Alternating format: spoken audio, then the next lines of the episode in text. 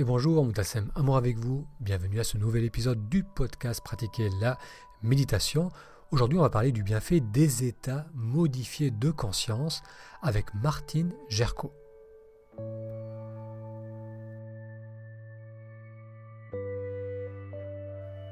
Si c'est la première fois que vous découvrez le podcast Pratiquer la méditation, bienvenue. J'y parle de méditation et de comment méditer nous aide à nous reconnecter à la joie de vivre le moment présent.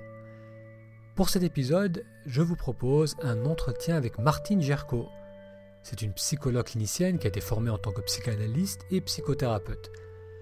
Martine Gerco exerce à Paris en cabinet libéral elle est spécialisée dans les états modifiés de conscience qui ont le potentiel d'aider les personnes à guérir. Parmi les approches qu'elle utilise, il y a la respiration holotropique et le chamanisme thérapeutique.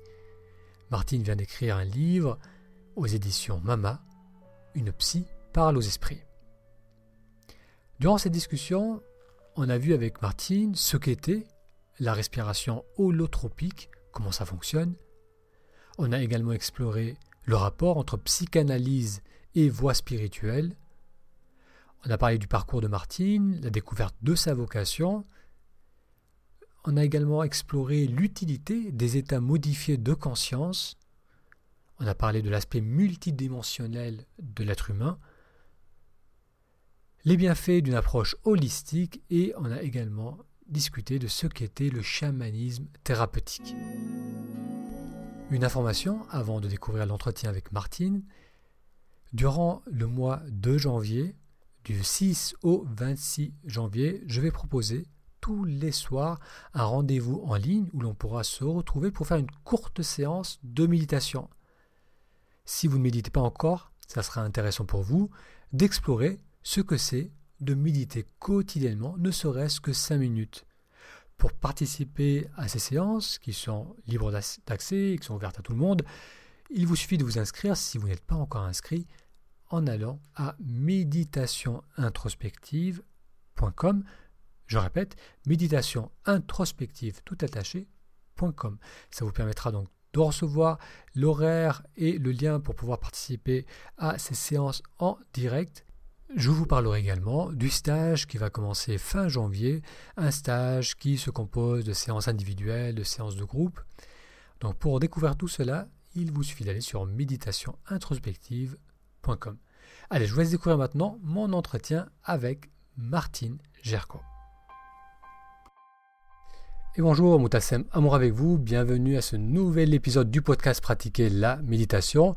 Aujourd'hui, on va parler du bienfait des états modifiés de conscience. Et pour cela, j'ai le plaisir d'accueillir Martine Gerco. Martine, bonjour, merci de participer à ce podcast. Alors Martine, vous êtes une psychologue clinicienne formée en tant que psychanalyste et psychothérapeute. Vous exercez à Paris en cabinet libéral depuis maintenant, vous avez dit, plus de 25 ans. 35 ans, 35 ans. 35 ans. Et vous êtes, vous êtes spécialisé dans les états modifiés de conscience qui ont le potentiel d'aider les personnes à guérir. Donc parmi les approches que vous, vous utilisez, il y a la respiration holotropique et le chamanisme thérapeutique. Et votre dernier livre paru aux éditions Mama s'appelle Une psy parle aux esprits. Donc merci de participer à ce podcast et en préparant cet entretien, j'ai regardé plusieurs de vos vidéos, notamment celle sur la respiration holotropique. Et j'ai trouvé que c'était assez impressionnant de voir toutes ces personnes qui, qui, à travers cette respiration, qui à travers ce travail, semblent complètement sortir de leur mode de fonctionnement habituel. On les voit respirer, à les voir respirer, à les voir bouger. On, devine qu'il y a un profond lâcher-prise. C'est comme si la personne n'est plus restreinte par son identité ou par l'image qu'elle a d'elle-même, donc la première question que j'aimerais vous poser, Martine, c'est tout d'abord qu'est-ce que c'est que la respiration holotropique et est-ce que c'est ça qui modifie notre état de conscience et quel est le bienfait d'avoir un état de conscience modifié? Donc ça c'est trois questions en une, mais voilà, est-ce qu'on peut commencer par euh, définir et parler de la respiration holotropique? Alors, comme, son nom l'indique, respiration holotropique, c'est une approche qui a été créée par un psychiatre euh, psychanalyste américain d'origine tchèque, qui s'appelle Stanislas Grof et qui a été également dans les années 60 le créateur des thérapies psycholytiques, c'est-à-dire sous LSD, qui étaient pratiquées dans, le monde entier. Et lorsque le LSD a été interdit hein, d'usage thérapeutique, il a eu recours à une approche euh, qui est utilisée par les grands mystiques hein, pour rencontrer des états de conscience élargis, qui est la respiration. Alors donc la respiration nootropique, on part de la respiration, qui est une respiration accélérée, profonde, dynamique, accompagnée de musique évocatrice. Et la conjonction de cette respiration euh, ventrale, accompagnée des musiques évocatrices, va vous mettre dans un état de conscience expansé. Bon, il est évident qu'il ne faut pas la, pratiquer seule mhm. et qu'il y a des contre-indications qui sont importantes, euh, dont je parlerai plus tard. Mais c'est une approche qui est extrêmement intéressante parce que grâce au souffle et aux musiques, qui sont des musiques très inductives, vous allez agrandir, votre conscience va s'expanser, va s'ouvrir. Et vous allez avoir, pouvoir avoir accès à des expériences de différentes sortes, qui, sont, qui peuvent être des expériences qu'on appelle psychodynamiques, mais qui ont été refoulées, des expériences psychologiques, mais qui ont été refoulées parce que trop, douloureuses. Notre inconscient est très, très intelligent. Quand quelque chose est trop douloureux, il y a refoulement de l'expérience. Ce qui fait que très souvent, les gens vous disent, mais j'ai mal, j'ai mal depuis telle année, mais je ne sais pas ce qui s'est passé, j'ai complètement oublié. Donc, grâce à la respiration, on peut avoir accès à des couches refoulées. Donc, ça crée une hypermnésie, c'est-à-dire des, des souvenirs qui remontent à la surface. Et euh, la résurgence de souvenirs traumatiques que l'on va pouvoir nommer, ça va permettre aussi au mot MAX de pouvoir disparaître. Parce que ce qui nous fait souffrir, c'est ce sur quoi on n'arrive pas à mettre de mots. Alors pourquoi holotropique hein Parce que holos, ça veut dire entièreté, c'est comme la médecine holistique, c'est une médecine globale. Hein, et tropique, ça vient du grec trépéine, se diriger vers. Donc c'est une approche qui nous met en contact avec des couches psychologiques de notre, de notre identité.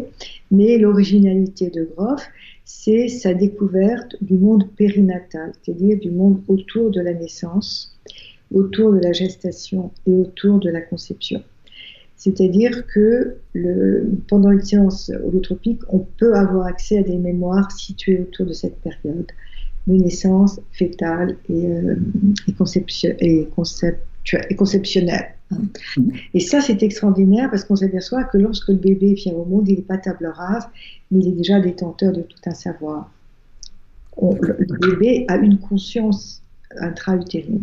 Et puis, la respiration, cette ouverture, ces portes de la perception, nous permettent aussi de nous rencontrer en tant qu'être spirituel. Et on a accès à des mémoires transgénérationnelles, à des mémoires karmiques, si on y croit, on est entre nous, donc euh, si vous faites cette chaîne, c'est que quelque part, il y a une, vous avez un positionnement qui est comme le mien.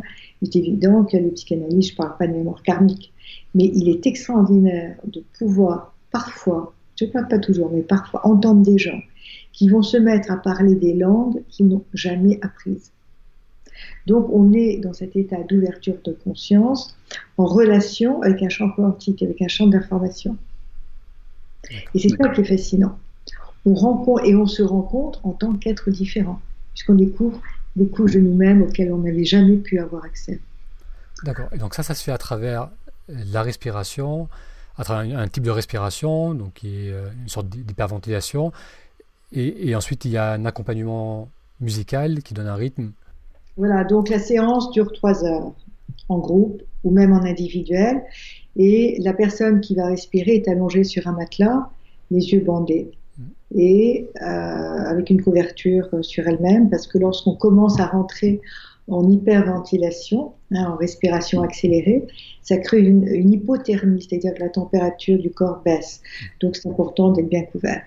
Et vous allez respirer sur ces musiques très actives, très dynamiques, jusqu'à ce que votre connexion à la réalité se, se modifie un petit peu.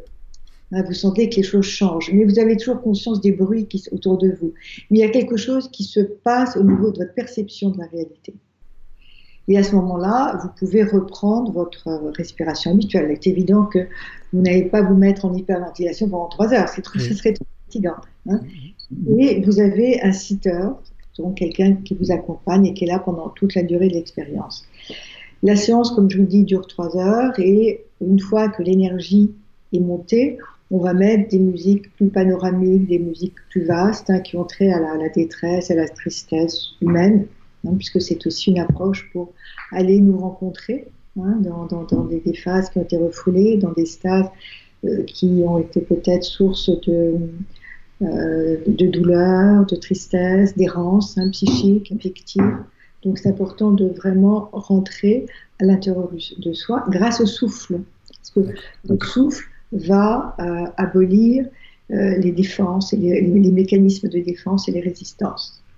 Et puis ensuite, troisième temps, donc euh, chaque temps musical dure 45 minutes, on met des musiques ascensionnelles, des musiques spirituelles qui vont nous permettre, après la douleur, après le combat, hein, de pouvoir monter hein, dans des couches supérieures.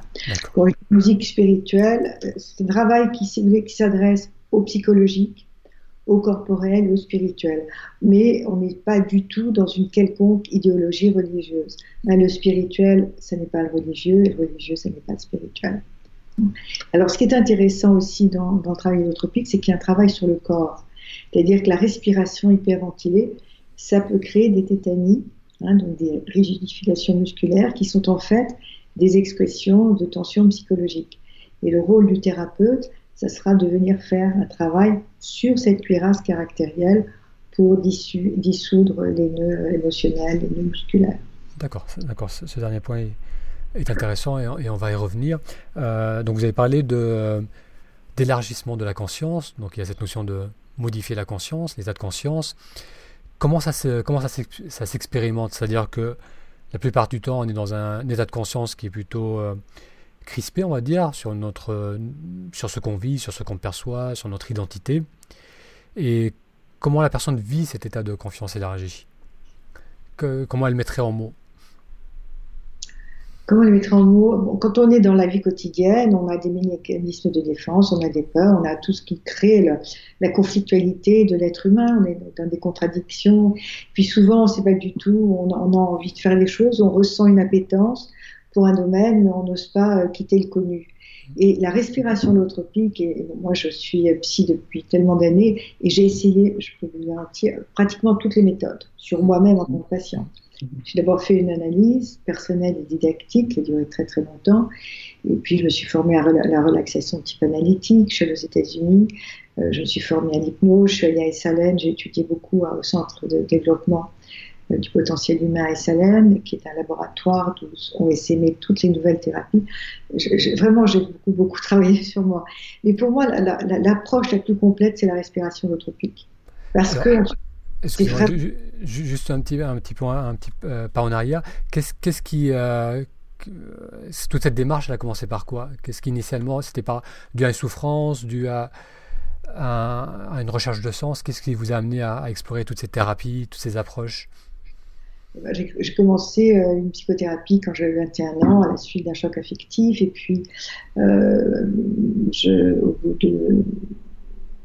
au, bout de, deux ans et demi, trois ans, bon, j'avais 24 ans et ma psy, euh, ma psychothérapeute qui est une vieille russe de, de Vienne qui avait été l'élève d'Adler, elle me dit avec son accent russe, Martine, maintenant il faut faire une psychanalyse et être psychologue.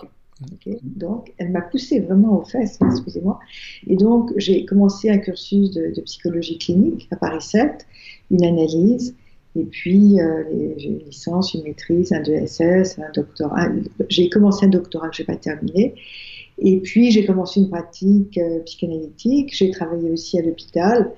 Et, mais j'avais depuis toujours été attirée par le monde spirituel, le monde invisible. Mon grand-père était un grand mystique qui est parti trop tôt, d'ailleurs j'en parle dans mon livre, et je sentais toujours qu'il y avait euh, un monde invisible qui nous entourait, je faisais des rêves, des grands rêves.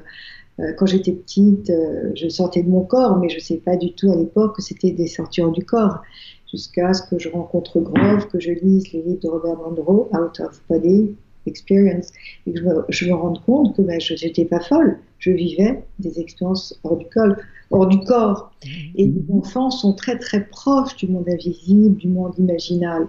Mais souvent, ils n'osent pas en parler aux parents parce qu'on va leur dire, mais ça n'existe pas. Et si on dit à un enfant, ce que tu vis, ça n'existe pas, mais ça le coupe de ses perceptions. C'est intéressant parce que vous, vous notez que la, qu'il y avait cet appel de la spiritualité dans votre démarche d'étudier la psychanalyse, la psychanalyse et ses différentes approches. Parce que parfois, on a, même souvent, je pense qu'on on perçoit la, psychanalyse pas nécessairement comme spirituelle, mais presque comme analytique, comme euh, avec un côté scientifique sans être vraiment scientifique. Alors que vous, vous avez vu très rapidement qu'il y avait un lien entre la psychanalyse, l'inconscient et l'accès à la spiritualité ou à ce qui peut nous dépasser. Et lorsque, lorsque Freud crée la psychanalyse, il, bon, il est, c'est à Vienne, c'est une ville qui est extrêmement antisémite, il est juif, et il n'a pas envie que la psychanalyse soit ravalée au judaïsme, euh, qu'elle soit identifiée au judaïsme, et il a envie d'en faire un corpus scientifique. Est-ce que la psychanalyse, c'est un corpus scientifique? C'est vrai qu'il a créé euh, toute une, euh, une, métapsychologie, il a créé toute une... il a c'est très conceptualisé, la psychanalyse, c'est très construit. Mais on est au début d'une discipline, donc il faut la, crédibiliser. Mais très, très, vite et très souvent dans sa vie, et puis surtout à la fin de sa vie, il a dit, mais si je devais revivre, en fait, je m'intéresserais à l'occulte. Il a écrit des très beaux textes sur l'occultisme, sur la télépathie. Son grand-père était, était rabbin, était un kabbaliste. Mais il fallait qu'il se différencie de tout ça et qu'il soit un vrai viennois, c'est-à-dire quelqu'un de laïque et un médecin, un médecin entre guillemets scientifique. Jung s'en fichait, Jung n'était pas juif, donc Jung il pouvait aller là où il voulait. Le bas, c'est le fils chéri de, Freud. Et puis ils vont se séparer justement par rapport à tout ce que Jung percevait sur un plan spirituel et chamanique. Jung, c'est un grand chaman. Dans, dans le livre rouge, on est complètement éberlué par tout ce qu'il a fait et euh, durant une période qui avait été euh, qualifiée de psychotique. Mais si on s'intéresse au chamanisme, cette période psychotique, entre guillemets, qu'il a vécue, c'est une période de démembrement. Le chaman passe par cette période de déstructuration pour être reconnu par le clan en tant que chaman parce qu'il a réussi à se guérir tout seul. Voilà. Donc, Freud, c'est pas quelqu'un, c'est pas un rationaliste, un vulgaire rationaliste qui, qui, fiche à la poubelle tout ce qui est de l'ordre du spirituel. Non, il est obligé de le faire. ce, qui est, ce, qui ce qui est extrêmement intéressant quand on s'interroge par rapport à l'inconscient. L'inconscient, c'est vraiment ce qui caractérise la psychanalyse, le monde du rêve aussi. Et quand Freud dit le rêve, c'est la voie royale de l'inconscient, attendez, le rêve, c'est tout sauf rationnel. Hein. On ne peut pas le mesurer, on peut pas, c'est pas objectif comme, comme information. Mais en même temps, ça nous donne des informations tellement extraordinaires. Et l'inconscient, on parle de l'inconscient, c'est l'inconscient qui nous régit. Mais l'inconscient, on ne le voit pas, c'est du domaine de l'invisible. Et le psychanalyste, il va travailler avec de l'invisible, avec l'invisible de son patient et avec son propre invisible. Et pour il y a quelque chose aussi qui me paraît important excusez-moi, mais pour qu'un analyste soit vraiment à l'écoute de son patient, parce qu'il y a le discours du patient, mais ce qui est important, c'est pas le discours manifeste, c'est tout ce qui se cache derrière le, patient. Bah, il faut sacrément que le psy soit intuitif, qu'il puisse écouter avec une troisième oreille. Parce que s'il écoute avec ses deux oreilles physiques, il va passer à côté de l'essentiel du discours du patient. Et donc on est dans quelque chose de très subtil là. D'accord. Et donc ça, vous en aviez l'intuition assez, assez tôt dans cette, dans cette démarche tout, à fait, Mais pour moi, la psychanalyse, c'était... Euh, bon, je n'allais pas bien. Hein, je n'allais pas bien, 21, 21 ans. Je, euh, je sentais que j'étais pas là où je devais être, en fait, pour mon propre épanouissement. Et la psychanalyse, ça psychanalyse, en fait, c'est l'analyse de l'âme, psyché, psy, psycha, ça va nous hein, le souffle, l'âme. Donc c'est l'analyse de l'âme. Oui, c'est vrai, c'est vrai que pour venir sur ce que vous disiez par rapport à Freud, il y a cette nécessité de rentrer un peu dans le moule de la culture qui, dans laquelle il a, il a évolué, et peut-être qui, qui euh, avec la, la, modernisation de la société qui allait de plus en plus vers ce qui semblait scientifique, il a dû un peu adopter, adapter son, ce qu'il avait à proposer. Et, mais c'est vrai que le, lien entre le corps, la psyché et l'âme, tout est intimement lié. Et on ne peut pas agir sur l'un sans agir sur l'autre. Et c'est vrai que notre culture moderne a tendance à un peu fragmenter et à mettre chaque, chaque aspect dans des cases avec des thérapies adaptées.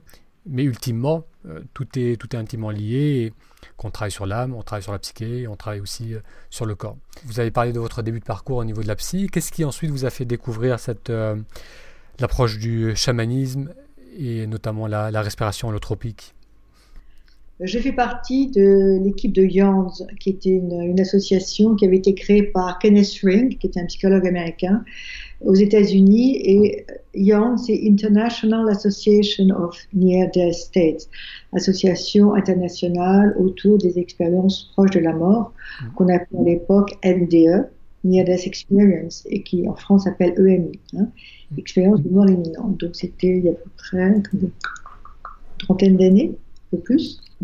33 ans. Et je faisais partie de cette équipe. Et comme je vous le disais, j'avais toujours été attirée par le monde invisible, par la mort. Hein, j'ai toujours ressenti que la mort, c'était un passage. Bon, ça, n'engage que moi, mais depuis que je suis toute, petite, c'est peut-être mon ascendant scorpion euh, qui m'y prédispose. Et euh, donc, je faisais partie des, psys, euh, parmi les premiers Français, psys français, à s'intéresser à cette expérience dont les gens revenaient absolument transformés ils continuaient à fonctionner sur un plan euh, habituel dans leur vie euh, personnelle, professionnelle et sociale, mais avec une vision de la vie totalement élargie. Et puis un soir, euh, je... Non, c'est pas ça. Excusez-moi. Quand j'ai commencé ma pratique psychanalytique, je reçois un jour un message, un, flyer, un petit document. ça, c'est important de, annonçant la venue à Paris euh, de Stanislas Grof, et ça, le, séminaire s'appelait Death and Rebirth, c'était en anglais, mort et renaissance. Et moi, étant verso scorpion, j'ai toujours donc été attirée par les phénomènes de, de, transmutation, de mort, de renaissance, sachant que dans la vie, on a plusieurs vies et souvent chaque vie se termine par une mort symbolique. Et j'avais très envie de faire ce séminaire, mais à l'époque, je commençais une pratique. Donc c'était euh, il y a presque 40 ans. Je commençais ma, pratique de psy et je sentais que c'était pas le moment, que c'était trop prématuré.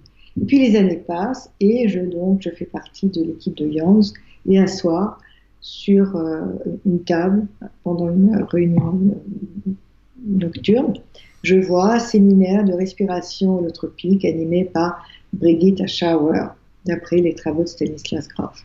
J'avais une expérience clinique, je me sentais bien dans mes baskets de psy, et je me suis dit, tiens, il y a quelques années, c'était pas le moment, mais je savais, j'en parle dans mon livre, je savais que Groff, cet homme dont j'ignorais jusqu'au nom, mais les quatre lettres GROF avaient résonné de façon très très intime en moi. Mais c'était pas encore le moment. Et puis lorsque l'élève est prêt, le maître arrive, ou se représente une autre fois, et là, j'ai pris le flyer, je l'ai mis dans ma poche, j'ai quitté le, séminaire de Jans, je suis rentrée chez moi et le lendemain je me suis inscrite. Et le séminaire avait lieu en France. Donc je me suis inscrite et durant ce premier séminaire, j'ai vécu une expérience, euh, une émergence spirituelle. Donc je me suis mise à respirer avec la technique que je vous ai énoncée tout à l'heure et très vite, j'ai plus senti mon corps, je n'avais plus de corps, j'étais une conscience dans l'univers. Et je, j'ai posé, mais qu'est-ce, qu'est-ce, qui se passe? J'avais pas de réponse. Et ce qui m'avait amené à cet état, donc il y avait la respiration, mais également la danse, parce que lorsque je, vis l'expérience holotropique en tant que participante, je respire, et puis soudain l'énergie me danse. C'est pas moi qui décide de danser, mais l'énergie le souffle me fait danser. Et c'est à partir de la danse, je suis allongée et je danse sur mon matelas, que je rentre dans, dans l'expérience. Et je m'étais mise à danser et j'avais l'impression que je dansais pour une divinité solaire. Et je, me souviens, je, revois la scène et j'ai l'impression que je, dansais la danse de Shiva. Et puis hop, j'ai quitté mon corps. Et je pose la question, mais qui, suis-je? Et pas de réponse. J'étais un point dans l'univers et en même temps j'étais tout l'univers. C'était extraordinaire. C'est une expérience que j'avais jamais vécue et je sais pas combien de temps ça a duré. C'est quand on est dans cette expérience holistique, la linéarité du temps n'a plus court. Et puis j'ai entendu de loin, au loin, un mantra de Muktananda, qui était un maître indien. C'était Om Namah Shivaya. Et j'avais l'impression que dansais la danse de Shiva pendant ma. Enfin, c'est ce qui m'était dit. Hein. Et, et j'ai été ramenée tout doucement à la réalité. Donc, j'ai réintégré mon corps, comme si j'entrais dans une gaine. Et je me suis mise dans la posture du lotus. Moi, je fais du yoga depuis très très longtemps. Mais jamais j'ai pu me mettre dans la posture du lotus. C'est insupportable, j'arrive pas. Ça me fait mal. Pourtant, je bois très souple, mais j'arrive pas. Et je me suis retrouvée dans cette posture de lotus pendant. Euh, alors, mon partenaire qui m'accompagnait m'a dit pendant 20 minutes à peu près. Puis après, ça a été la séance, la fin de la séance. Puis ensuite, il y a une intégration, parce qu'apraprès l'expérience holotropique, il y a une intégration verbale, c'est très important de mettre en mots. J'ai su que j'avais rencontré ce qui m'avait été envoyé, c'est ce que je cherchais depuis toujours. Et donc là, j'ai décidé de faire la formation, de partir aux États-Unis j'avais des jeunes enfants, j'avais une pratique, et je me suis dit, mais comment je vais faire, les enfants, euh, la pratique, mon mari? Vous savez, lorsque les choses sont justes, elles se font toutes seules. Et donc, je suis partie, j'ai fait la, formation, euh, surtout qui a duré trois ans, à raison de plusieurs fois par an, euh, pendant 15 jours à peu près, et puis voilà. Et ça a été, c'était juste, enfin, c'était, je, trouvais, je rencontrais dans la respiration holotropique ce qui manquait dans la psychanalyse, c'est-à-dire l'ouverture sur des champs de conscience autres. Et à l'intérieur desquels on se rend compte comme être multidimensionnel, avec souvent des capacités créatrices qui n'auraient jamais pu émerger si on n'avait pas ouvert les portes de la perception. Donc, je ne sais pas si j'ai répondu. D'accord, oui, oui, tout à fait. Je, vais juste réagir sur, par rapport à ce que vous avez dit. Donc, c'est intéressant parce qu'il n'y avait pas de recherche spécifique, c'est-à-dire que ça allait plutôt bien, donc vous étiez en début de carrière avec cette, euh, énergie du nouveau, et, vous avez quand même eu l'intuition que ça serait intéressant de faire ce, stage, ce, programme, et ça, ça, ça, vous a amené à vivre quelque chose que vous suspectiez certainement même pas euh, au niveau du ressenti, de ce que vous allez ressentir. Et ça, je trouve que c'est déjà c'est intéressant parce que très souvent, euh, on, peut, on, peut, être dans une dynamique d'attendre quelque chose de spécifique en croyant que c'est ça qui va nous permettre de grandir, qui va nous faire du bien, qui va nous permettre de nous dépasser. Mais bien souvent, c'est euh, quelque chose de complètement différent. C'est vraiment, on ouvre la porte sur un, nouveau monde de perception, sur une nouvelle façon d'être, et sans euh, sans s'y attendre, sans préméditer, c'est cela, et c'est bien, et c'est lorsqu'on a ce, genre de changement qui doit amener une profonde transformation. Qui mm. certainement vous a dit, là vous êtes rendu compte qu'il y avait vraiment quelque chose d'unique à cette expérience et qui vous a donné envie de, de poursuivre dans cette voie. Mm, donc, ah, donc, donc, après cette expérience, vous êtes parti pour vous former à cette, à cette approche?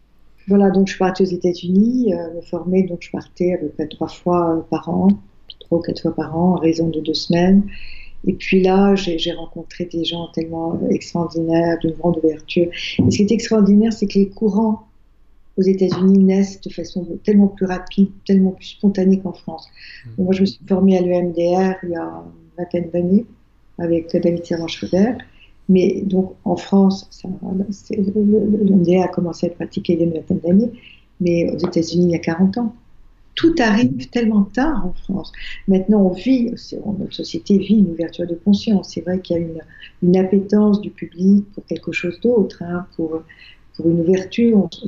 Les, les valeurs matérielles, économiques ne, nous satisfont plus. Mais en France, tout arrive tellement tard. Oui, retenu.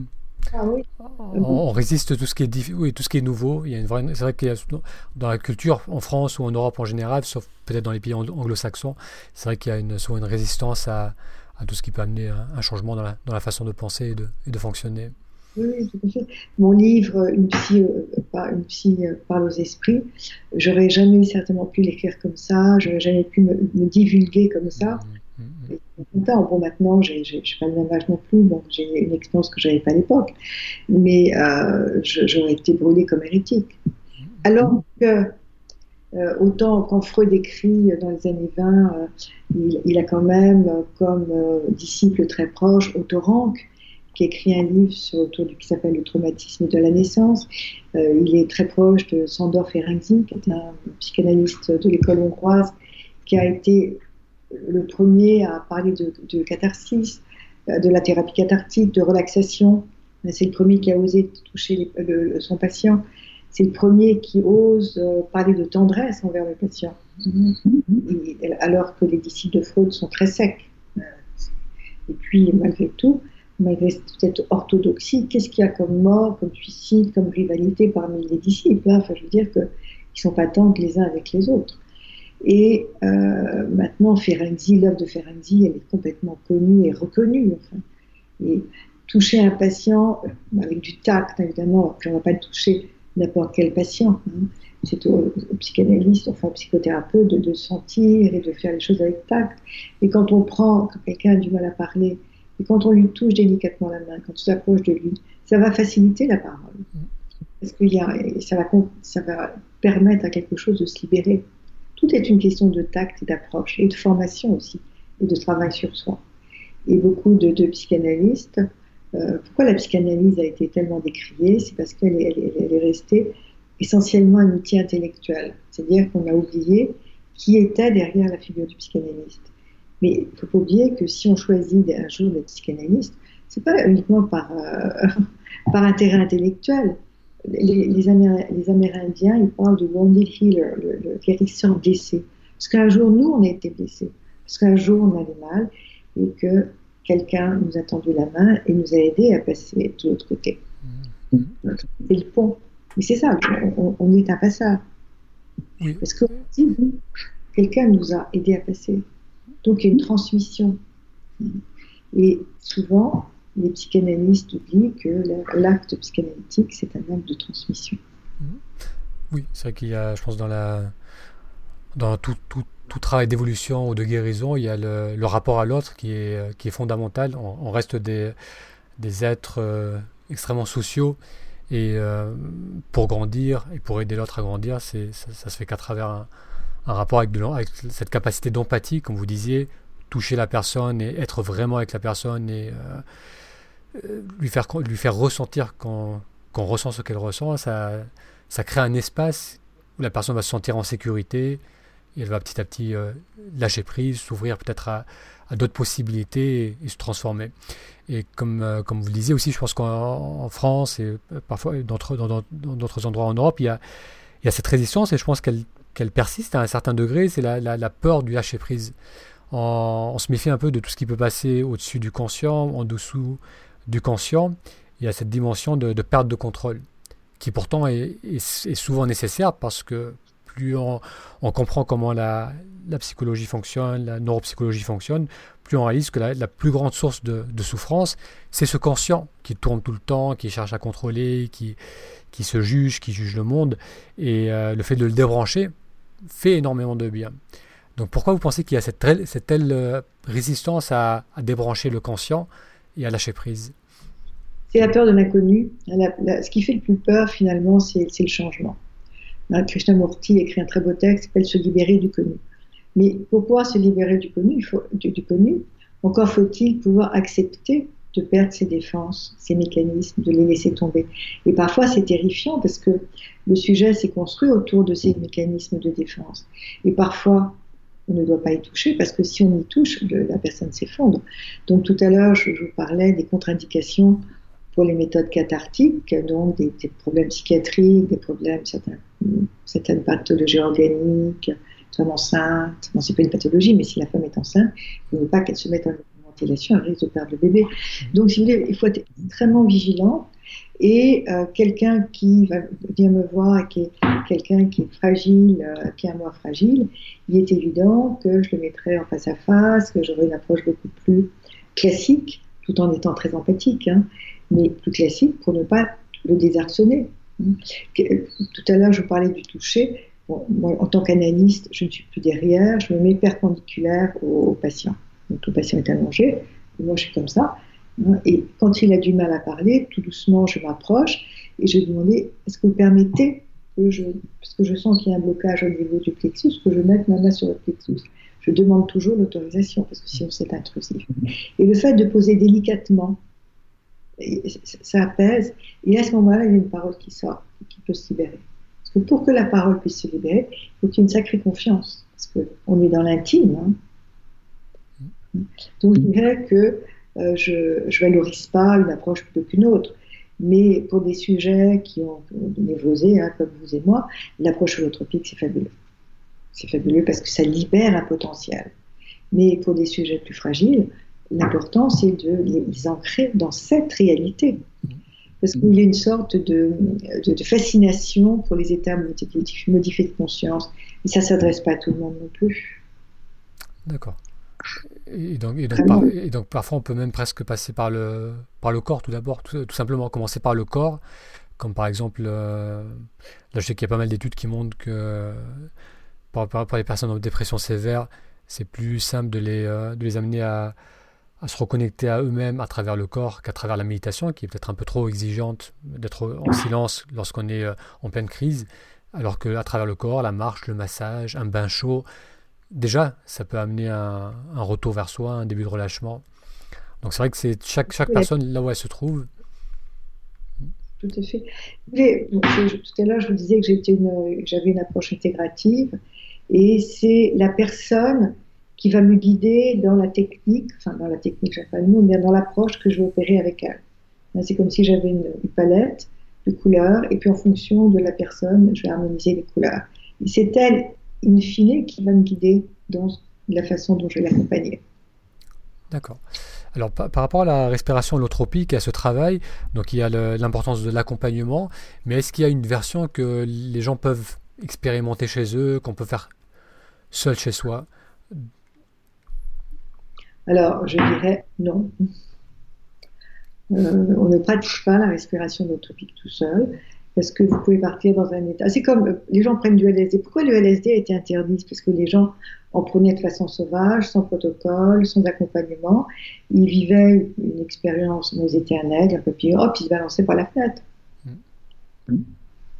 Si euh, pendant une séance, un patient dit qu'il est papillon ou oiseau, ok, je, vais lui dire, ok, qu'est-ce qui se passe à l'intérieur de toi? Ah ben, Je me sens libre alors que généralement j'ai toujours eu les ailes serrées contre le corps et je ne pouvais pas décoller. On est dans le symbole. Hein?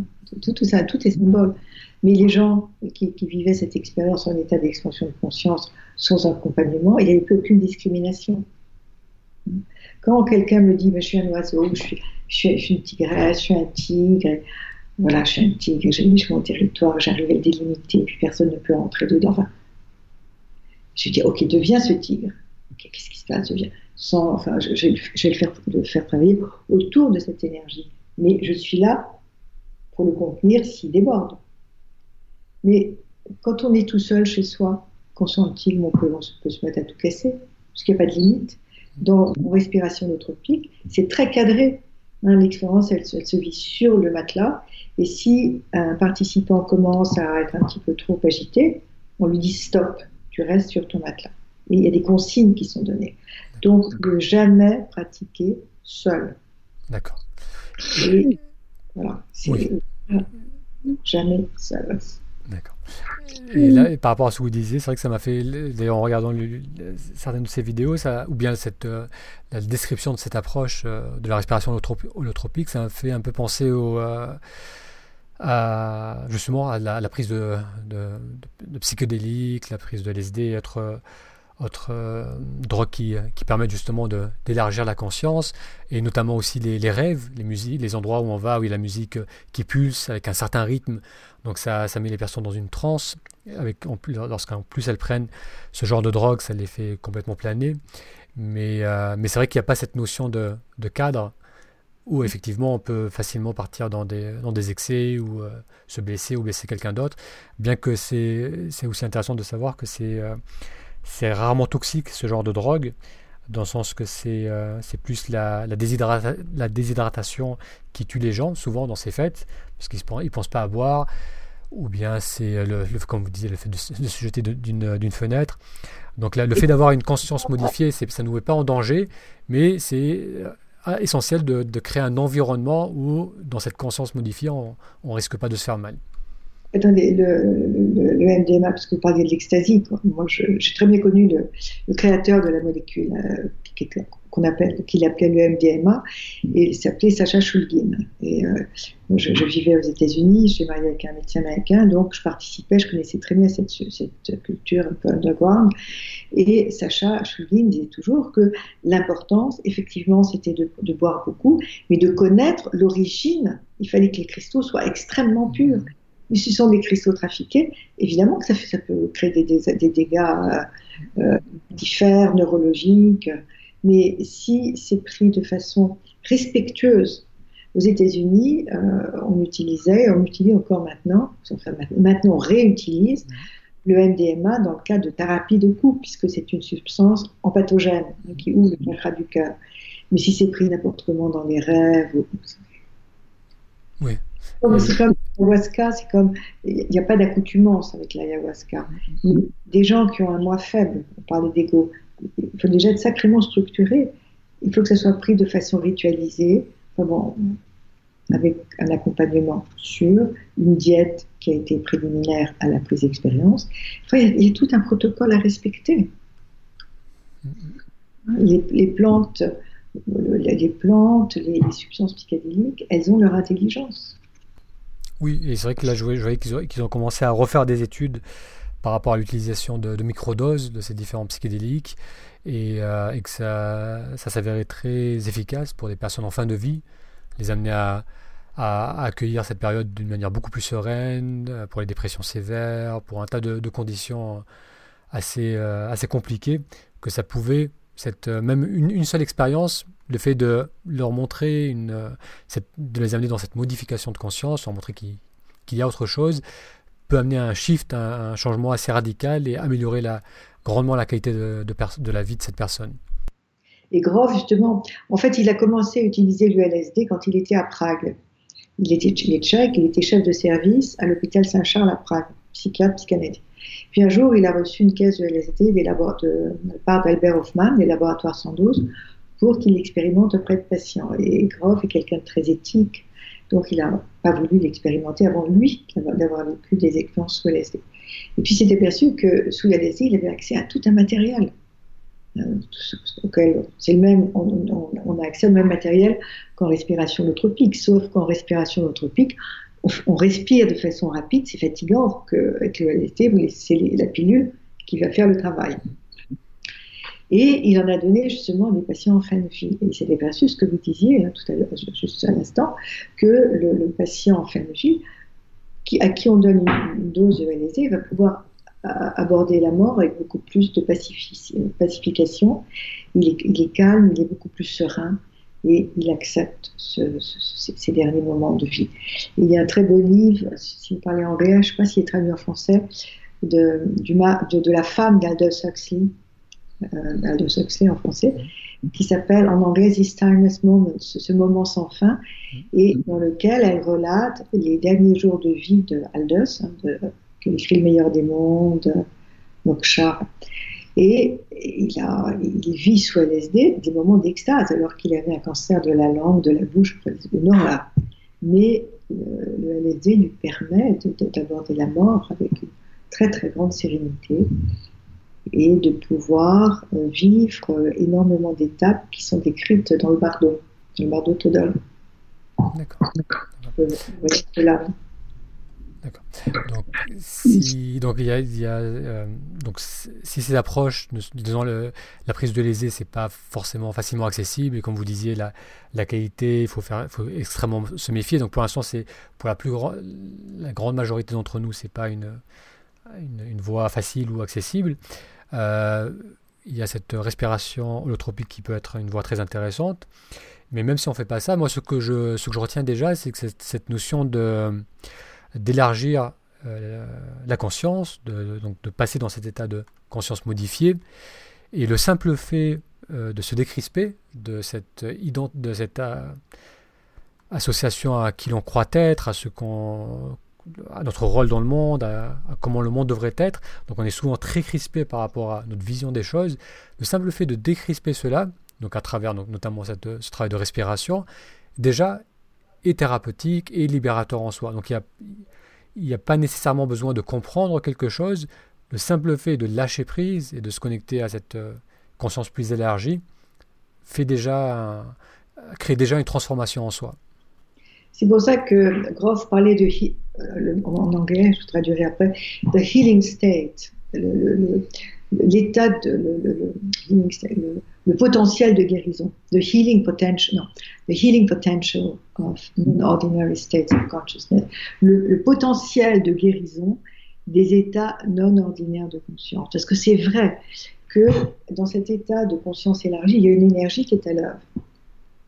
Et pour qu'elle soit à l'œuvre, il est important de, ne pas du tout réfléchir, de ne pas mentaliser l'expérience, de ne pas essayer de la comprendre, de la laisser être.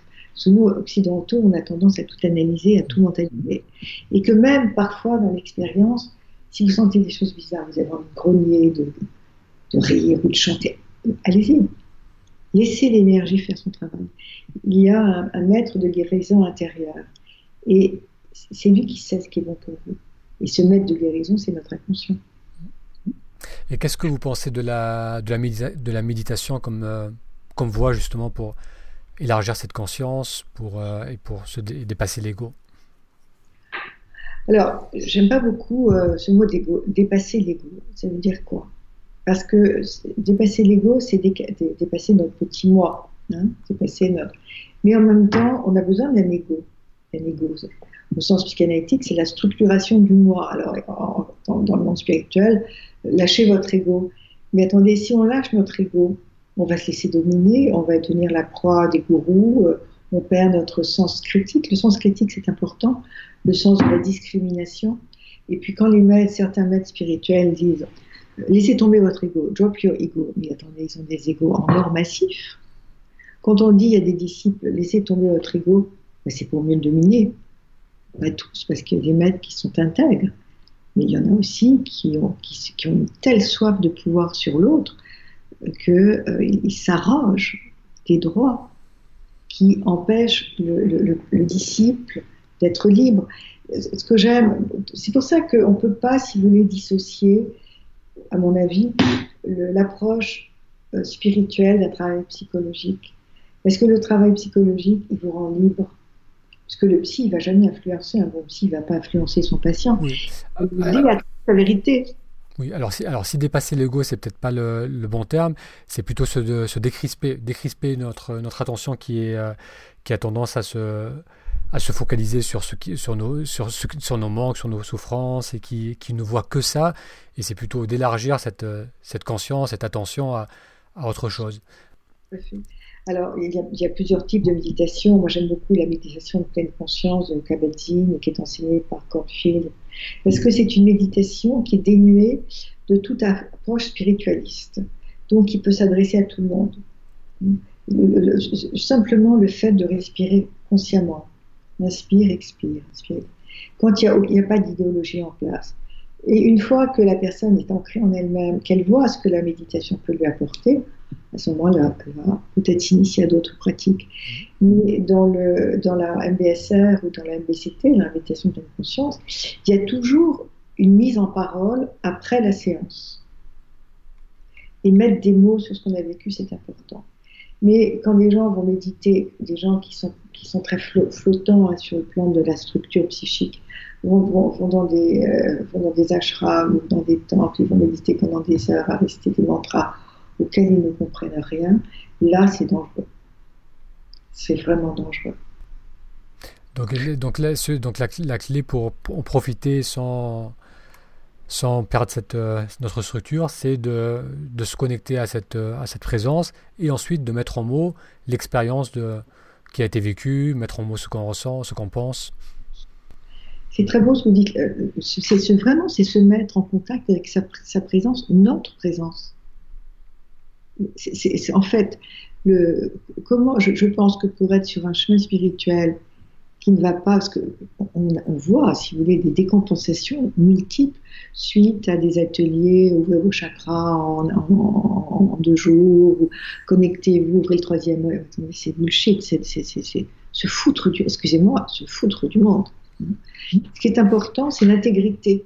C'est que la personne soit suffisamment intègre en elle-même pour pouvoir ensuite aller voir ce qui se passe à l'extérieur pouvoir vivre des expériences. Si on n'est pas euh, ancré, euh, un arbre, c'est ce que je dis toujours, mais j'aime bien cette expression, un arbre sans racines, il ne va pas pouvoir se déployer. il n'aura rien. Mm. Et, nous, si on n'a pas de racines, hein, comment pouvons-nous nous déployer? Quand on va chercher à, droite et à gauche euh, des réponses, on, est, on est occidentaux, on est des occidentaux. Et euh, je, pense qu'il est tout à fait euh, nocif d'aller chercher dans d'autres cultures ou dans d'autres situations des réponses qui ne vont pas nous, nous, recentrer sur nous-mêmes. Oui, c'est vrai que, oui, je vois tout à fait. C'est vrai qu'il y, a parfois il y a tout un, il y a tout un pardon, oui, parfois il y a tout un folklore qui vient, ou quelque chose de très exotique qui vient avec ces différentes approches, et, et c'est pas forcément adapté à notre culture, à notre culture, même à notre corps au niveau de la souplesse. Et c'est vrai que moi, à travers le, le blog de, pratiquer la méditation, c'est, euh, je suis, je garde un œil sur ça parce que c'est vrai que c'est, euh, parfois on différencie pas forcément l'exotisme ou la, ou la tradition du, du bienfait qu'on peut vivre à travers une, une pratique épurée de retour à soi. Euh, et c'est pour ça que le, on a très souvent, on a parlé régulièrement du corps à travers cette, discussion, vous, et moi. Euh, le corps, c'est, je trouve que c'est souvent un, bon intermédiaire. C'est-à-dire qu'on est dans le corps, on est dans le présent. On est dans le corps, on est dans la matière. Et c'est, toujours un, ancrage qui, est accessible et qui, qui peut nous, nous ramener à, la, à, la, réalité de l'expérience. C'est quoi, tout à fait. Je suis complètement d'accord avec vous. Moi, j'ai suivi pendant plusieurs années l'enseignement chauffage niche. Mm. Je ne l'ai pas connu quand il était encore euh, dans son corps, mais j'aimais beaucoup ce qu'il disait. Je suis allée à Pune, donc là je suis en Inde. Et ce que j'aimais dans les méditations, c'est que les méditations les plus importantes étaient axées sur la danse, sur le mouvement. Hein. L'énergie rencontrée à travers la danse. Et la danse, en fait, c'est aussi c'est un, un, outil méditatif. Hein. On peut rentrer en méditation à travers le mouvement. Mm-hmm. Regardez les soufis, ils rentrent en méditation à travers cette danse magnifique. Hein. Et pour moi, les, plus grandes expériences que j'ai eues en méditation, parce que je suis méditante aussi, c'était à travers la danse. Parce que ça me réintégrait à mon corps. Et j'ai vécu, bon, je vous ai parlé d'agression tout à l'heure, euh, j'ai vécu deux agressions dont, je parle dans mon livre, et la dernière, c'est une, agression qui m'a vraiment, euh, je dirais, fracassée dans mon corps. Hein, donc, euh, j'ai pendant six, enfin, j'en parle dans mon livre, je vais pas en prendre le, temps, ça m'a fracassé. Donc, il a fallu que je retrouve, que je réhabilite mon corps. Donc, quand on voit, ça, quand on voit, on peut pas deviner, parce que j'ai fait beaucoup de rééducation. Mais l'outil majeur, il y a deux outils majeurs pour à nouveau que je puisse euh, réhabiliter mon corps, c'était la marche. Et la marche, c'est une méditation. On peut pratiquer la méditation en marchant, en se centrant sur et ça a été la danse. Sans la danse et sans la marche, j'aurais pas pu réhabiliter mon corps. Le réhabiliter, me, rentrer à nouveau en lui. Et ce que je dis toujours, c'est habitez votre corps, faites-le travailler, faites du sport, et pas du sport bête, bête et méchant pour se muscler, mais conscientiser le mouvement à travers le corps. Et on se conscientise, c'est comme une méditation. C'est, euh, et moi, je voue un amour immodéré pour la danse et la marche, parce que sans ces deux outils, je n'aurais pas pu réintégrer mon corps. Et je trouve que les textes spirituels, certains textes, ne valorisent pas assez le corps. Et justement, ce que j'aimais chez Osho, bon, il, y a, eu plein de scandales autour de lui, mais peu importe, ce qu'il écrit, c'est fabuleux, parce qu'il a compris le monde occidental. Il a compris qu'on ne peut pas on peut pas euh, accompagner des Occidentaux sur un plan spirituel comme on, comme le, ferait avec des Asiatiques ou des. Euh, on n'est pas pareil, on est différent. Voilà, et chacun, on a chacun notre outil culturel, euh, spirituel. on vient de quelque part. Et souvent, on cherche à partir de ce qui nous a fécondé. C'est dommage. Même je l'ai fait, donc je, je, parle en, conséquence, hein, parce que j'ai exploré plein, plein de terres étrangères, et finalement, je me dis, mais j'ai tout dans ma tradition. Oui, parce que c'est vrai que parfois c'est l'exotisme, le, le, différent qui nous attire, mais c'est pas nécessairement ce, ce, dont on a besoin ou ce qui va vraiment nous, nous être utile. Une fascination pour l'exotisme, mm. mais euh, souvent c'est à côté de nous hein, que la, réponse. Bien, bien d'accord avec vous, oui. Alors, Marty, vous venez d'écrire un livre donc, qui a été publié euh, en octobre de, de cette année, récemment, qui s'appelle Une psy parle aux esprits, aux éditions chez Mama, chez Mama Édition. Alors, qu'est-ce qui vous a donné envie d'écrire ce livre? Pourquoi, pourquoi écrire ce livre? Oh, C'est un livre qui était en gestation depuis très très longtemps et qui aurait pu s'appeler une, femme en voyage ou bien de l'inconscient à la conscience cosmique. Donc c'est un, un itinéraire, c'est un, un, voyage, c'est le voyage d'une vie. Et pour moi, la, vie, c'est une quête, une quête incessante. Et on a, comme je vous le disais tout à l'heure, on a plusieurs vies dans une vie. C'est un petit peu le, le, ce qu'est ce livre où je, parle aussi, donc je parle de, de mon évolution personnelle et clinique, parce qu'il y a toujours un parallèle chez moi entre euh, mon ouverture euh, spirituelle et mon ouverture clinique. tout est lié.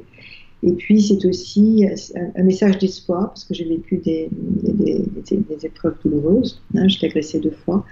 Et ce livre, c'est aussi une invitation à la résilience. C'est-à-dire ce que j'ai voulu montrer, c'est que souvent les épreuves, moi je suis pas la seule, euh, on dit chacun, chacune avec notre propre langage, mais j'ai voulu montrer aussi que on peut se relever d'expériences totalement mortifères, destructrices, où on a l'impression que euh, on a été abandonné hein, pendant euh, cette deuxième agression a eu lieu en 2016 et j'ai l'impression d'être sur la croix et que je criais mon Dieu, mon Dieu, pourquoi m'as-tu abandonné? Moi mm-hmm. j'étais dans le noir, dans le tunnel, je ne savais pas du tout, je ne voyais pas la lumière. Puis un jour je me suis dit, mais ok, t'es là, c'est de, de donner du sens c'est là que les choses ont complètement, complètement changé. C'est-à-dire donner du sens à l'expérience.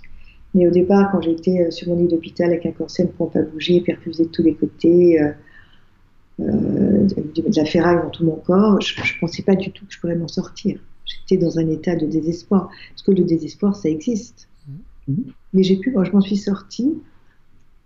Et ça m'a ramené aussi à tous les êtres qui ont vécu des épreuves, à la déportation. Moi, je suis très marquée par la Shoah. Et, euh, et, je me suis souvent posé la question, mais comment tous ces êtres qui ont vécu l'horreur, la domination, comment ils ont pu s'en sortir? C'est parce qu'ils sentaient qu'il y avait autre chose et qu'il leur fallait donner du sens à cette période carcérale hein, qu'ils vivaient. C'est l'abomination.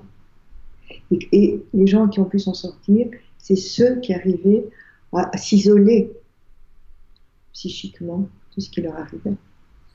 Parce que parfois, on arrive à s'isoler en se dissociant de, la peine. Mhm. Et parfois, je me dissociais de, la peine, de la douleur que j'éprouvais pour retrouver un monde plus spirituel. Et puis après, au fur et à mesure que mes os guérissaient, il fallait que je retrouve l'usage de mon corps.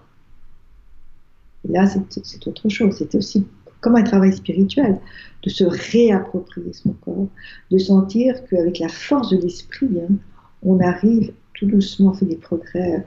Je ne pouvais plus bouger mon épaule parce que j'ai une double fracture, une double fracture de l'humérus. Et c'était vraiment par la centration, par la respiration que j'ai pu tout doucement retrouver. C'était très méditatif. Ça a été un, enseignement fabuleux.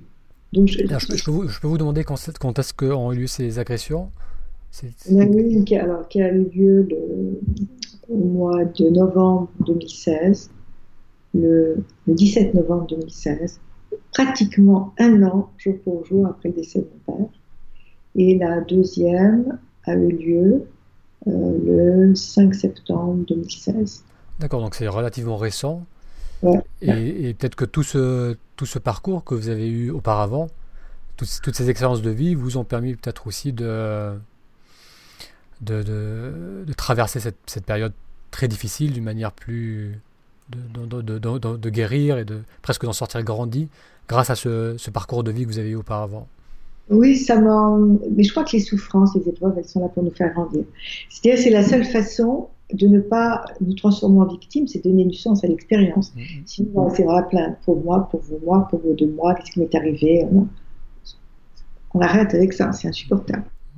Et la seule façon de nous sortir et de retrouver le sens du vivant, le sens de la vie, c'est de devenir un guerrier spirituel.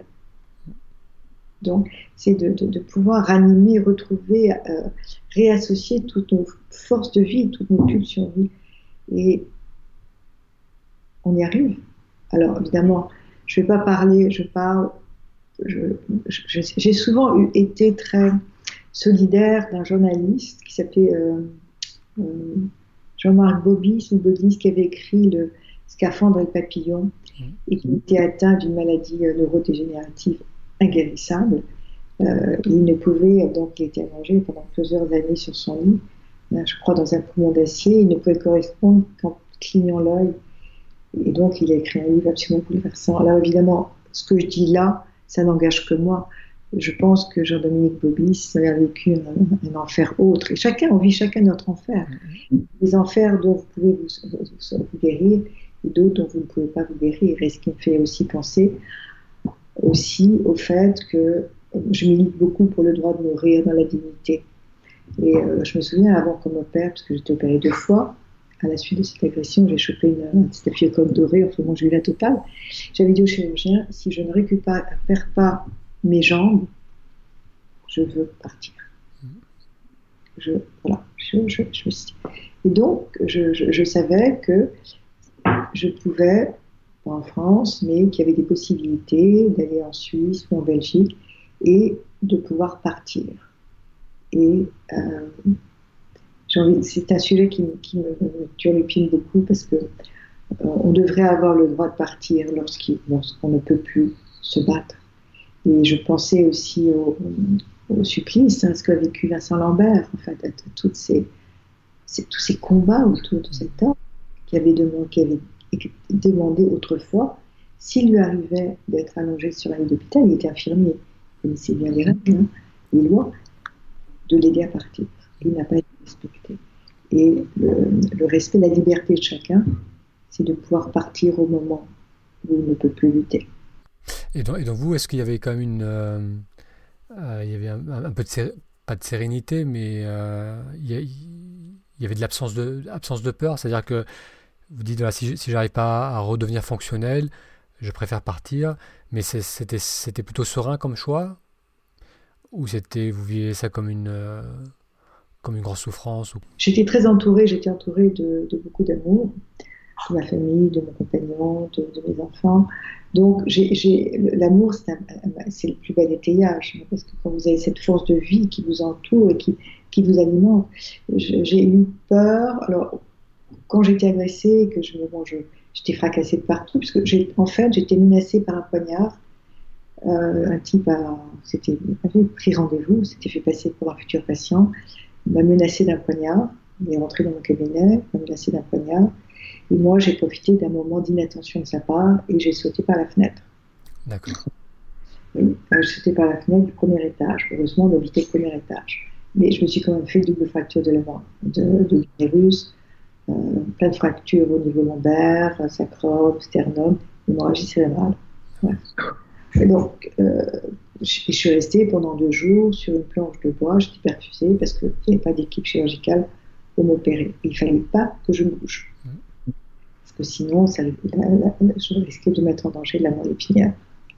Et je me, me souviendrai toujours, quand je suis rentrée en salle d'op, j'ai dit au chirurgien, si je ne veux plus marcher, je ne peux euh, mais quand je me suis retrouvée, et c'est ça qui est extraordinaire dans la dissociation, donc je, suis tombée, je me suis retrouvée sur le bitume, puis euh, j'étais, je ne sentais plus mon corps.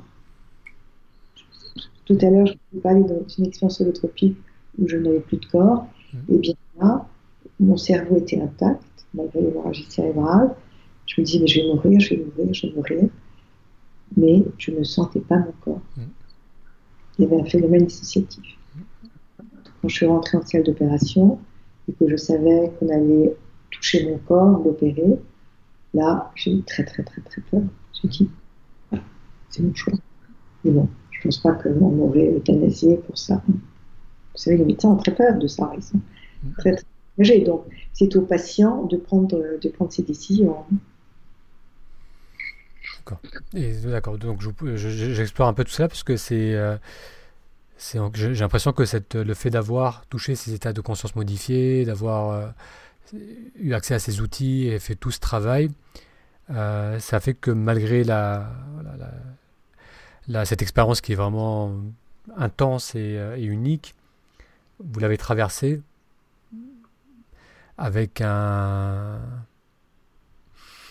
avec cette avec accès à une confiance que peut-être quelqu'un n'aurait pas s'il n'avait pas fait ce, ce cheminement auparavant J'ai, quand vous êtes dans, dans, le noir, parce que c'est, en fait, c'était, j'ai vécu ça comme la nuit noire de mon âme. Mm.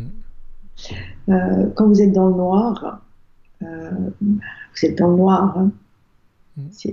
Et puis, au fur et à mesure que euh, elle commence à me bouger les doigts, ou bien qu'il y a quelque chose qui répond au niveau du corps, il y a quelque chose qui revient de l'ordre de la vie, de l'ordre de l'esprit je ne veux pas de l'espoir, de l'espérance. Une espérance de vie qui, revient. Mhm. Sinon, euh, c'est pour ça que dans le domaine spirituel, on reparle du corps. Quand on voit que le corps, le corps, ça n'a pas d'importance. Bien sûr qu'il a de l'importance. Il est essentiel. L'expérience spirituelle, elle naît à partir de notre corps. Enfin, pour moi, c'est ça. Jean-Dominique Bobis, qu'est-ce qu'il vivait Alors, il faudrait que je relise son bouquin. Mais qu'est-ce que peut vivre un homme qui est dans un poumon d'acier qui ne peut plus rien bouger? Alors, il, va, s'abstrait de son corps, il ne sent plus son corps, ou bien il le sent, mais ne peut pas. Enfin, c'est, quelque chose que j'ai du mal à conceptualiser et à dire, mais euh, moi, je suis bouleversée par, cet homme. Je suis bouleversée par la souffrance, sinon par la souffrance de l'autre, hein, parce que quand on, a soi-même souffert, on ne peut pas ne pas être touché par la souffrance de l'autre.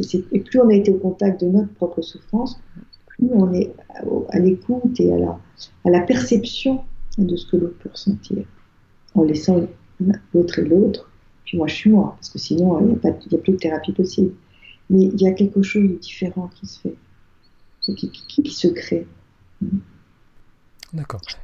Et, donc dans, le livre, pour, une, pour, une, personne qui passe par une période de, transition ou une période de souffrance, ça peut être un, support, cette capacité de résilience. Oui, oui. Pour, moi, ce livre, en fait, c'est une ode au vivant. Mm. Au vivant et à la multiplicité des possibilités que l'on a. C'est vraiment une ouverture vers tous les possibles. Vers tous les possibles à l'intérieur de nous. C'est dire qu'on on est nos propres maîtres c'est en fait, c'est reconnaissez-vous en tant que votre propre maître. Parce que si vous avez une maladie létale, par exemple, une maladie comme un cancer, une maladie grave, euh, bon, je ne parle pas des maladies neurologiques, il n'y a pas grand-chose à faire, mais si vous avez une maladie comme un cancer, comme une maladie, c'est surtout cette maladie hein, qui est terrible, vous on voit que les gens qui bénéficient de prise en charge multiples vont beaucoup mieux s'en sortir, ou auront, plus de chances de rémission. Ça, je le dis toujours, souvent, parce que je me suis occupée beaucoup de patients dans ces, étaient dans ces situations, que s'en sortiront beaucoup plus que quelqu'un qui va bénéficier uniquement d'une approche oncologique, médicale. Quelqu'un qui, en plus de la chimio, va pouvoir chercher lui-même aussi d'autres modes de guérison, tels que l'homéopathie, l'acupuncture, le yoga, euh, la méditation, des approches holistiques qui vont venir booster son système immunitaire s'en sortent beaucoup mieux que quelqu'un qui va recevoir pacifiquement. Parce que la chimio, c'est sacrément douloureux. Hein. Ça laisse des traces, c'est très invasif. On est encore très, très empirique, hein, on ne sait pas toujours comment doser. Ça tue des cellules cancéreuses, ça tue de bonnes cellules aussi. Donc, on, a, besoin, le patient a besoin d'être traité sur un mode global. Donc, c'est aussi, si vous voulez, la propre curiosité que l'on a par rapport à l'approche thérapeutique qui sera pour nous la meilleure, qui va permettre aussi aux forces de guérison de pouvoir se soulever, de pouvoir se réveiller. Il y a, plein d'approches. Par exemple, si on prend la chimio, si on reçoit malheureusement de la chimio, on peut bénéficier d'approches de, médicaments. Il y a un médicament qui, a été très décrié par le corps médical, mais qui a fait aussi des preuves, c'est le traitement, c'est Beljanski. Hein, L'approche Beljanski, il y a plein d'approches. Mais au lieu de s'exclure les unes les autres, pourquoi pas créer des passerelles? Pourquoi ne pas communiquer les uns avec les autres? Moi, je je une psychothérapie, pour une psychanalyse intégrative, hein, aux psychanalystes de s'ouvrir à d'autres champs euh, d'expérience, mais aux médecins aussi de s'ouvrir à ce que font des confrères. Et tous ensemble, on pourra œuvrer à quelque chose de plus, global, de plus universel, pour le bien du patient. Oui, oui. Ce, sont des querelles d'ego. oui, on revient sur cette notion d'approche holistique, euh, que ce soit au niveau de, des thérapies, au niveau du soutien qu'on peut avoir, euh, holistique dans le sens d'adresser les, les, différents paramètres de notre être, donc non seulement au niveau physique, psychique, de l'âme, mais aussi au niveau relationnel, de la communauté dans, laquelle on est. Donc c'est vrai que c'est... Euh, euh, je pense que plus, plus ça va, plus il y a cette, conscience quand même qu'on peut pas... On n'évolue pas seul dans une, boule, dans une bulle, on est tous des êtres multidimensionnels, liés les uns entre les autres. Et c'est vrai que plus on va accéder à ces différentes dimensions de notre être, plus on va pouvoir euh, vivre en harmonie avec, avec, ce qu'on ressent et en, en harmonie avec les autres c'est amusant parce que Tigrane euh, Ading, donc mon éditeur, euh, dit Mais Martine, en fait, c'est une Indiana Jones en jupon. En jupon, oui. Pour moi, si vous voulez, le, la vie, en fait, c'est un, je vous dis, c'est un voyage, c'est une aventure, et, euh, je crois que mon appétence, mon amour de la vie, ça vient de ça, en fait, de cette quête. Euh, souvent, on me dit, mais tu n'es pas fatigué, t'en as pas assez, écoute à ton âge, bon, je suis pas un âge académique, mais j'ai plus 20 ans non plus, mais je crois que c'est cette quête, cette, curiosité qui, est l'élément de ma vie. Et euh, plus je, vis, je, je suis pas une aventurière, je suis une aventureuse. Et mmh. euh, j'aime cette, j'aime l'aventure de la vie. C'est une aventure avec ses, ses avec ses, ses, merveilles, avec ses, ses, délices, ses bonheurs, ses fracas aussi. Mais euh, on peut pas. Quand on explore des, des champs, des nouveaux champs d'investigation, parce que c'est dur. Et c'est ça, ça, qui vous a donné envie d'explorer le, le, chamanisme. Dans sa, c'est vrai que ça, ça, pour beaucoup, pour beaucoup de personnes, et ça a une, ça a une, c'est vraiment une dimension unique parce que ça, ça ouvre sur un monde qu'on n'a pas du tout l'habitude d'adresser. C'est dans une, une partie du monde, d'ailleurs c'est dans beaucoup de différentes parties du monde, mais c'est une partie de la population qui est très connectée à la Terre et à la, et à la nature. Donc qu'est-ce qui... Euh, est, comment vous définiriez-vous le, le, chamanisme? Comment vous l'avez découvert et comment vous l'utilisez? Alors le chamanisme, c'est l'approche, c'est l'approche spirituelle et, et l'approche de guérison la plus ancienne. Et puis chaque peuple, chaque tradition a sa, propre tradition chamanique. En fait, c'est la, c'est la, c'est la connexion avec la nature. Et dans le chamanisme, on part du principe que tout ce qui est de l'ordre, tout ce qui est dans la nature est vivant et est animé. Et il n'y a aucune idéologie dans le chamanisme, c'est une, une expérience directe.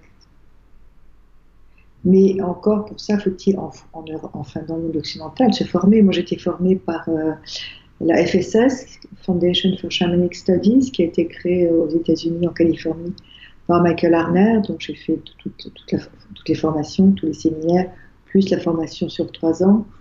Puis, j'ai été formée par Sandra Engerman.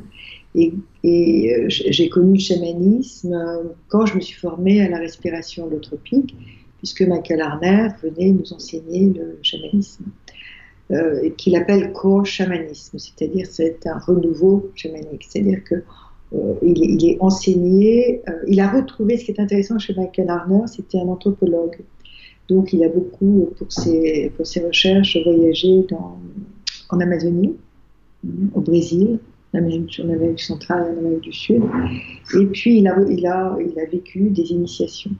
Hein, et qu'il a traduite dans notre langage occidental. Donc, dans, euh, dans ces formations, hein, on, nous on, nous initie à des techniques, mais qui demandent, si vous voulez, on n'apprend pas l'anglais comme ça en, trois séances. Hein.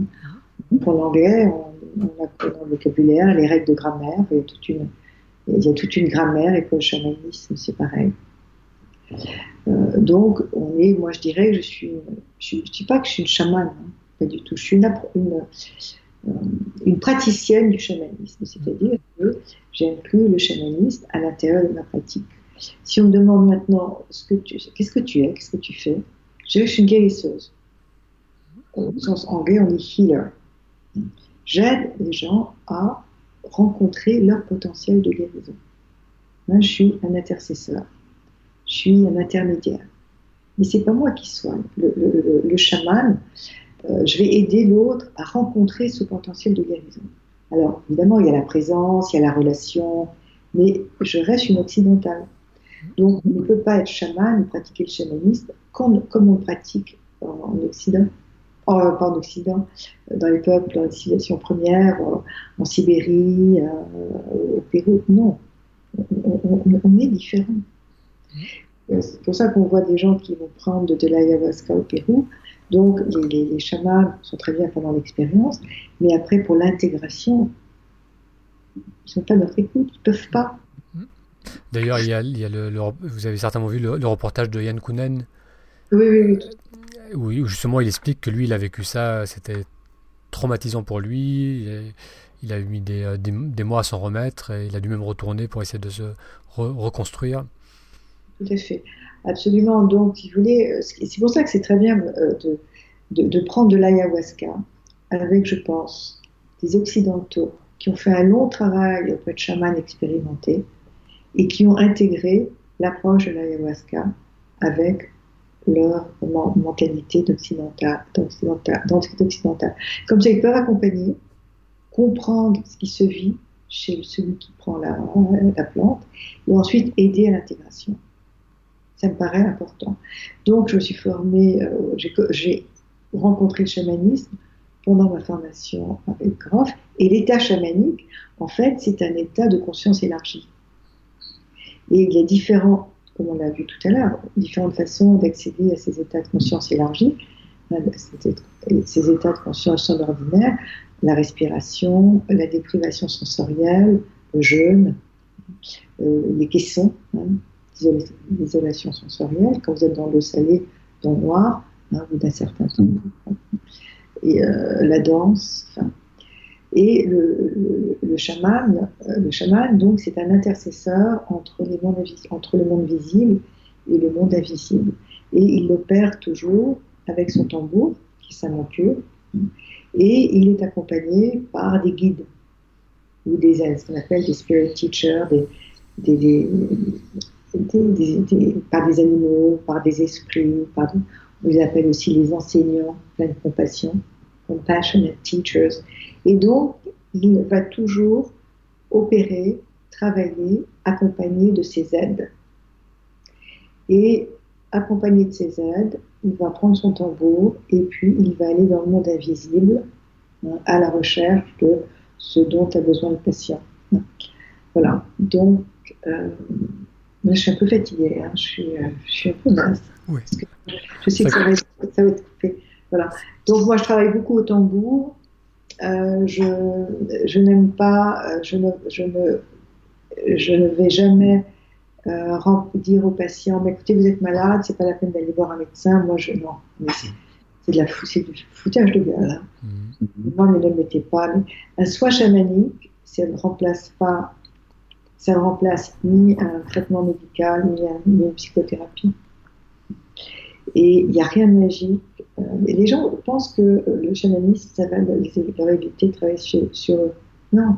Moi, je me souviens, quand euh, j'ai suivi toutes ces formations avec, à la FSS, si vous n'avez pas lu les livres de Michael Harmer, je vous les conseille. Il fallait sacrément être, remplir des, sacrément, remplir des dossiers, vous aviez des interviews pour, pour être accepté. Il beaucoup de gens qui n'étaient pas acceptés parce que c'était pas assez solide. On travaille quand même avec les mondes invisibles. Il se passe des choses tout à fait curieuses. Vous apprenez à voyager, vous apprenez à rencontrer vos guides, vous, apprenez, vous allez obtenir des informations. Des informations, elles viennent du monde invisible. Est-ce que c'est pas votre inconscient qui, qui vous les envoie? Il y a différentes façons de nommer toutes ces choses. C'est comme faire un travail de magnétisme. Alors, vous avez des gens qui se, qui se forment au magnétisme, à la guérison du magnétisme. Euh, au Reiki, mais finalement c'est une reliance à la source. Il y a plein de techniques mais qui nous emmène à la source. Donc le chamanisme. Pour moi, si vous voulez, le seul outil, euh, je, je, demeure complètement euh, convaincue que quand on a quelqu'un qui vient nous voir et qui est en douleur, le meilleur outil, c'est la présence de l'autre. Mais une présence qui implique d'avoir beaucoup, beaucoup travaillé sur soi. C'est comment on se sent invité par l'autre. C'est ça. C'est la, la présence inconditionnelle à l'autre. Et ça, ça se trouve pas avec des techniques, avec des pratiques, en faisant un séminaire par-ci, un séminaire par-là. C'est en étant allé de plus en plus au centre de soi. C'est comme un milieu, on enlève toutes les pollueurs pour arriver au noyau. Finalement, c'est ça. Et c'est ça aussi mon, livre, c'est euh, plus vous allez à l'intérieur de vous, d'abord plus vous êtes curieux, mais en même temps plus vous allez à l'intérieur de, à l'intérieur de vous pour vous rencontrer, plus vous allez rencontrer l'autre aussi, c'est mieux se connaître pour mieux choisir, mieux se connaître pour ne pas se faire avoir, mieux se connaître aussi pour accueillir l'autre. Ça, c'est une invitation au voyage et c'est une invitation à l'accueil de soi pour pouvoir accueillir l'autre aussi. Très bien. Je pense que c'est une, très belle façon de, de, terminer cette, cet entretien. Mm. Euh, donc, encore une fois, rappeler le, titre du livre c'est une. S'il parle aux esprits, aux éditions j'ai Mama Édition. Aux éditions Mama. Et euh, vous avez un site web aussi où les gens peuvent vous retrouver? Psyemergence.com. Psyemergence.com. Je mettrai le lien sur la, page de cet épisode. Martine, un grand merci pour votre temps, pour d'avoir partagé avec générosité ce parcours de vie. Et, je vous dis à très bientôt. À très bientôt et j'étais ravie de ce moment passé avec vous et à bientôt.